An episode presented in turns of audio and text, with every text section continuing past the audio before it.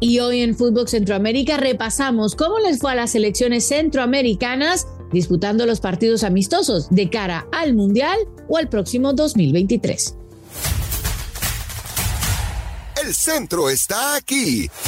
Fútbol Centroamérica, un podcast de Footbox. Hola, hola, ¿cómo están? Bienvenidos a una nueva emisión de Fútbol Centroamérica, bien acompañada como siempre del señor Don Gol, José Hernández. ¿Cómo está, amigo? Hola, amiga, ¿cómo estás? Carmen Boquín, ¿cómo te va? Eh, todo principio tiene su final, ¿verdad? Entonces usted ya casi está por terminar las vacaciones o, todavía no le queda. Ya falta poquito. La próxima emisión, digamos que estaré ya desde mi lugar habitual y le diré un poquito adiós a, Argentina, pero han sido dos semanas espectaculares, Don Gol. Eso, eso queda claro, es siempre rico estar con familia, usted lo sabe. La pregunta del millón, eh, ¿me trae la, camiseta de Riquelme o no? No, no la encontré, solo encontré trucha, trucha traducción. Que creo que en Centroamérica le entendemos muy bien. Ajá, ajá, chasta. Patito, pajarito, ajá. Chafas. Y mire, para llevarle una trucha, mejor manos vacías, ¿sabes? Sí, sí, sí, hace bien, hace bien, hace bien, hace bien. Entonces, ¿con qué vamos a arrancar hoy, Carmen? Vamos a comenzar con la zona Cuscatleca. Zona Cuscatleca. Y bueno, en El Salvador, sí, en la zona Cuscatleca se está jugando el campeonato. Eh, apenas llegamos a la tercera fecha del campeonato. Recuerden que es un, un formato distinto, se han hecho los grupos. Eh, y el campeonato prácticamente se va a estar jugando en un mes y medio eh, para tratar de terminar antes de que inicie la Copa del Mundo.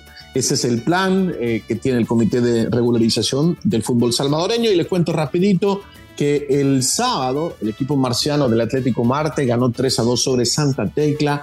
La sorpresa del sábado, digo sorpresa sí, porque eh, Club Deportivo Águila a pesar de jugar de visitante, Jocoro le metió 3 y Jocoro se llevó la victoria 3 a 2 sobre el equipo Aguilucho. Eh, Chalatenango en casa perdió contra Platense también el sábado 4 por 2. Eh, y el duelo del el derby de Occidente entre Isidro Metabán y Club Deportivo FAS terminó 2 a 2 con Guillermo Estradela, el argentino, rescatando eh, un punto para el equipo tigrillo sobre el final del partido al convertir un gol al minuto 89. Ya el domingo, dos partidos, el nuevo equipo, digamos, el ascendido, ¿no? El dragón de San Miguel de visitante, eh, venció 2 a 1 a Luis Ángel Firpo.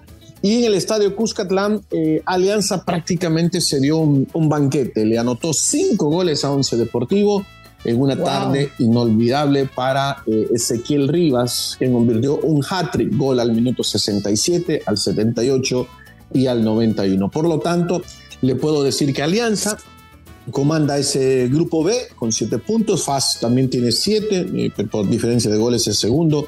Isidro Metapán es tercero con, con, puntos y más abajo aparece Marte, Once Deportivo y también eh, el equipo de Santa Tecla. Eso es en el grupo B. En el grupo A, Jocoro con la victoria, siete puntos, líder, Platense segundo con cuatro, Águila tercero también con cuatro puntos. Así que eso es lo que está pasando en la zona Cuscatleca, donde también, Carmen, están pendientes del partido de la selección el día de mañana en Washington contra la selección de Perú. Perú viene de perder contra México. El Salvador no jugó el fin de semana, hizo un partido ahí de, calentamiento, por decirlo de esa manera, contra un equipo universitario. Ganaron eh, y bueno, el duelo será eh, mañana, donde Hugo Pérez ha apostado por un, por un equipo eh, con muchos jugadores que están en la MLS, en la segunda división del fútbol de los Estados Unidos y también los europeos. O sea que va a ser una buena medida, ¿le parece a usted? Sobre todo yo creo que para las sensaciones, ¿no, José? De ir viendo cómo la misma selección, los mismos jugadores se van adaptando después de todo el, terremoto que ha habido recientemente en, El Salvador, que yo creo que de alguna manera eh, van a demostrar que la unión y la fuerza por la selección está más allá de cualquier otra cosa. Sí, terremoto y desorden, diría yo, Carmen, porque mira, te voy a dar un ejemplo. Este, mañana El Salvador va a estrenar su camisa negra, que nunca la había estrenado, eh, porque según la investigación del Comité de Regularización, el uniforme negro estaba abandonado ahí en un closet de la Federación Salvadoreña de Fútbol. Imagínate desorden y terremoto, ¿no? ¿Cómo pueden dejar tirado el, uniforme, la tercera camiseta? Y todo el mundo le gusta la tercera camiseta y no está disponible la tercera camiseta. Pero ven, mañana tú, dices disponible a la venta. A la venta, correcto. Mañana la verán, es linda la camiseta, pero así las cosas, Carmen.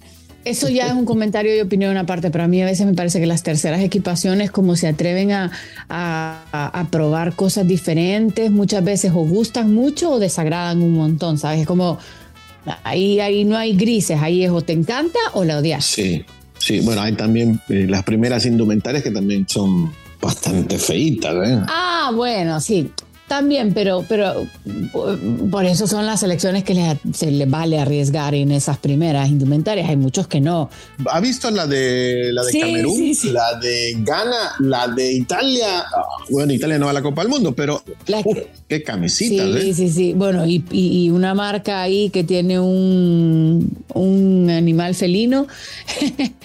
Oíme, todas igualitas. Pero bueno, eso ya nos pasamos a otro tema. ¿A qué zona nos vamos ahora, Carmen? Bueno, nos vamos hasta la zona Catracha. Zona Catracha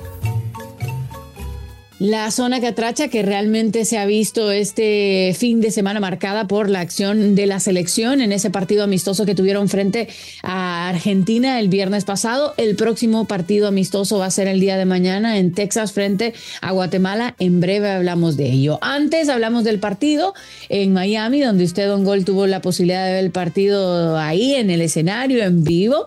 Eh, gol de Lautaro al minuto 16, penal de Messi antes de terminar esa primera parte y luego el golazo que nos regaló Messi al 69. Luego dijo en declaraciones que levantó la mirada percibió que el arquero estaba un poco adelantado y bueno, nada, eh, se lo inventó y nos regaló un flor de gol, ¿no?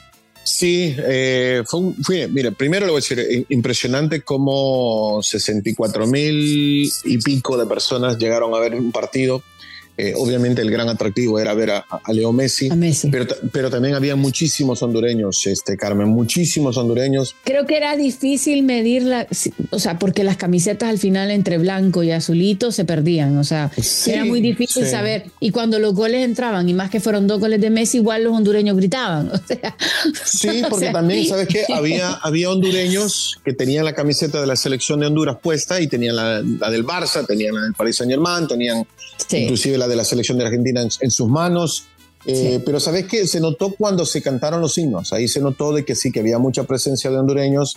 Eh, Honduras, bueno, como, era de esperarse, salió a defenderse. Me llamó mucho la atención la, decisión de la, de la Barbie Vázquez de, mandarle marca personal a Messi. Eh, algo que, que, ya lo habíamos visto antes. recuerdo que en la Liga, Carmen, de España, el, Girona, del Girona lo hizo, creo que una vez eh, el Atlético de Madrid creo que también se lo hizo, si no me falla la memoria. Eh, pero es algo muy extraño de verlo en el fútbol de ahora, especialmente cuando, cuando Messi inclusive se, se, se, se ataba, ¿no? se acomodaba los cordones, las, las cintas, y el jugador hondureño estaba a la par de él. O sea, eso nada más. Hay una declaración, no sé si la viste de Messi, que le preguntan, Messi, ¿cuándo, ¿cuándo te diste cuenta? Y le dicen, no, es que no había ni empezado el partido.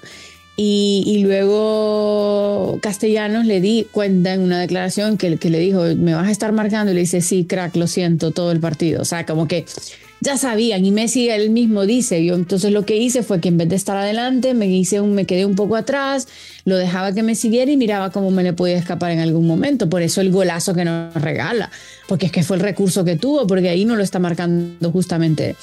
Pero, pero eso que tú dices, José, es una opción que encuentran varios técnicos para tratar de cerrar es válida. no, no, no, Messi. Es válida, Carmen, es válida. Y, es parte si, con marca y si con marca personal marcó ese golazo, eh, al final termina cobrando el penal, obvio, pero eh, aún así, ¿sabes? O sea, tratas de anular lo que podés, pero es que no puedes anular una Argentina como esta, ¿eh? No, no, mira, eh, con marca personal te convierte dos y creo que también asiste. O sea, ¿qué más hay que hacer? Eh, sí, una selección de Argentina, bueno, nos salimos del tema, pero una selección de Argentina que es candidata ¿eh? para, para, ganar la Copa del Mundo como siempre, ¿no? Más que Francia, ¿eh? Después de ver a Francia. Mm, ¿Sabes qué? Yo creo que no, no, no creo, pero ¿sabes qué? Hay una, una cosa, mira, ya nos pasamos a la zona francesa. Eh, Francia tiene un problema, cara. No, no, mira, Francia tiene un problema. el problema de Pogba y del hermano yo creo que eso va a ser un factor determinante internamente para esa selección. Y Mbappé con el tema de los contratos también, pero bueno, ese ya es otro. Sí. Por cierto, es imposible no eh, hablar de fútbol y querer hablar de todo fútbol. ¿no? Jugaron las leyendas de Honduras y de Guatemala también por acá en la Florida. Y veo, veo las fotos ahí, vimos a nuestro gran amigo Carlitos Pavón Plumer. Sí, andaban y, y todos, y el pero Pescado Ruiz. ¿cómo? dígame cómo quedó, porque me dormí anoche y ya no vi cómo quedó. Honduras Perdón. ganó 3 a 1. Sí, sí, sí. Vamos, Luis. Ahí Sí, estaba Mario Guevara, ahí estaba Arnold Cruz. eh, Mario Berríos. Sí, sí, sí, sí. Así que varios jugadores ahí. El Pin Plata por parte de Guatemala y, y el Pescadito Ruiz son los jugadores que yo por lo menos reconozco en las fotografías. Sí, no, no, no, eso de los partidos de las leyendas está bueno. Bueno, y el próximo amistoso justamente es de Honduras frente a Guatemala. ¿Quiere que nos vayamos a la zona chapina y luego hablamos un poquito de ese partido? Vamos a la zona chapina.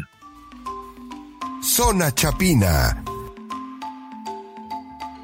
En Guatemala el fin de semana hubo acción, eh, se jugaron dos partidos, eh, nada más. Eh, Achuapa vence en casa 2 a 1 a Cotzumalguapa y Malacateco contra Guastatoya terminaron empatando 1 a 1. eh, partidos que, que so- son de la fecha 12. Eh, eh, la fecha 13 se va a jugar el próximo fin de semana, el primero de octubre. Municipal irá en casa contra Choapa, Xelajú en casa contra Antigua, Cotzumalguapa en casa contra Iztapa. Eh, China Bajul va a esperar la visita de Cobán Imperial. Guastatoya Comunicaciones me parece el partido más atractivo de esa jornada, como también el Misco Malacateco, donde en el fútbol chapín le cuento rapidito, eh, porque se nos no ha habido mucha acción, pero Cobán Imperial sigue de líder, 19 puntos, Municipal es segundo con 18, Xelajú también tiene la misma cantidad, igual que Achuapa y Guastatoya complementan los cinco mejores lugares del fútbol de Guatemala, donde Comunicaciones vuelve a caer al octavo lugar. Eh, los cremas no levantan vuelo, ¿eh? Uy, qué fuerte, ¿eh? Bueno, y del partido amistoso, José, eh, justamente la selección de Tena viene de ser goleada por Colombia 4 a 1, ahora el próximo partido, eh, y al igual que Honduras, evidentemente en la preparación para esa previa de la, para ese sueño de estar en la Copa ahora el próximo año, eh, tratar de asegurar esa participación y luego la conclusión final de la Liga de Naciones. Eh, así que el partido entre Honduras y Guatemala también pinta como un buen medidor para cómo estas dos selecciones van mejorando un poco en sus respectivas ligas. Sí, sí, sí. Eh, Guatemala que viene de perder ¿no? contra Colombia, eh, si no 4 a me 1, falla, 4 a 1. eh, jugó a su amigo James Rodríguez, por cierto. Este, Mi re amigo. Sí, Eh, y Honduras sí, viajaron para Houston, donde estarán enfrentando en ese partido.